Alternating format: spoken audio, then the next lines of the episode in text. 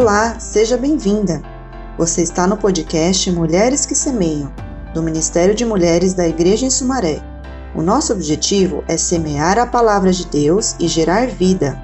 Esperamos que você desfrute e nos ajude a espalhar essa semente para mais mulheres.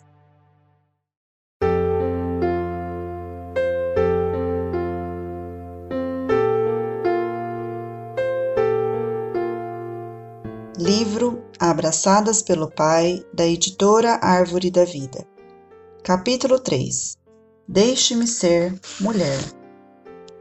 Quando conhecemos a história da criação, descrita nos dois primeiros capítulos da Bíblia, compreendemos que o próprio Deus esteve encarregado de todas as coisas, e quase tudo que Deus fez era bom. Quase tudo? Sim. Ao fazer o homem e lhe entregar o governo da terra, Deus viu algo que não era bom que o homem estivesse só.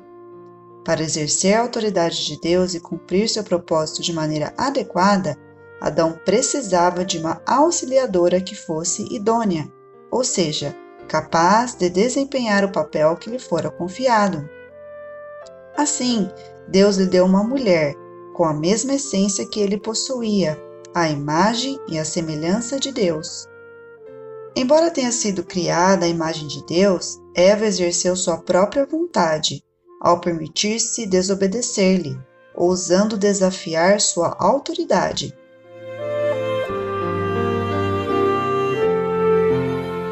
Em última análise, sua tentação não foi a de desobedecer simplesmente, mas a de agir por conta própria para obter o que desejava. Após a queda, além de a morte ter contaminado a humanidade, homem e mulher passaram a ocupar diferentes posições e a desempenhar funções distintas, na ordem que o próprio Deus estabeleceu. Como mulheres, precisamos ter interesse particular nas duas funções que nos foram entregues: gerar vida em meio à dor e sofrimento e ser encabeçadas pelo homem. Para desempenhar essas funções de maneira adequada, precisamos compreender o princípio da submissão contido na ordem estabelecida por Deus. Em contraste direto com a rebeldia que Eva demonstrou em Gênesis 3, vemos que a primeira e mais importante função da mulher é ser submissa, não apenas exteriormente, mas também interiormente, no coração. Mas que é a submissão? É a entrega voluntária de todos os direitos que temos de conduzir o próprio caminho para a pessoa que é a autoridade estabelecida por Deus sobre nós, considerando somente a autoridade de Deus conferida a ele, nesse caso, o homem. Quando essa exigência é cumprida, damos testemunho de que Cristo é o Senhor de nosso coração para todo o universo, calando o poder das trevas.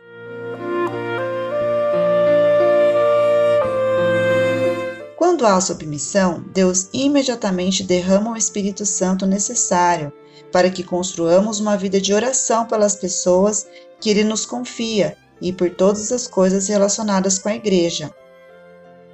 Desse modo, quanto mais submissas formos e mais exercitarmos o dom de orar, mais perceberemos de quais assuntos precisamos cuidar para que a vida humana e espiritual, nas pessoas que o Senhor nos deu, seja construída e para que haja participação ativa na edificação do corpo de Cristo.